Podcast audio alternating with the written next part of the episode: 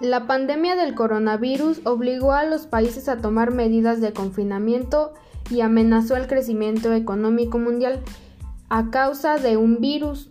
Los virus tienen un tamaño pequeño. Cada virus presente en un cuerpo humano alcanzará el tamaño de una cabeza de alfiler. En una cuchara de agua de mar hay más virus que habitantes en Europa.